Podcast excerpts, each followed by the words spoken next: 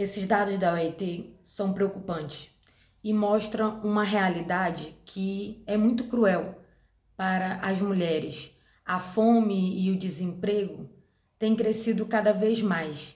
E esse desgoverno que não tem nenhuma nenhuma ação para ajudar, seja do ponto de vista da saúde, dessa crise que nós estamos vivendo, ou seja é, direcionada a políticas públicas para as mulheres. E por isso o aumento é cada vez mais da fome, do desemprego e até do desespero também dessas mulheres que são a maioria chefes de família e que precisam cuidar das suas casas, precisam cuidar dos seus filhos, tem a sobrecarga do trabalho. Então essa essa pesquisa só mostra, só evidencia aquilo que a gente tem denunciado desse governo genocida que não tem nenhum compromisso com o povo brasileiro, muito menos com as mulheres desse país. E nós precisamos imediatamente parar esse governo pela situação para salvar as vidas das pessoas que hoje querem comida,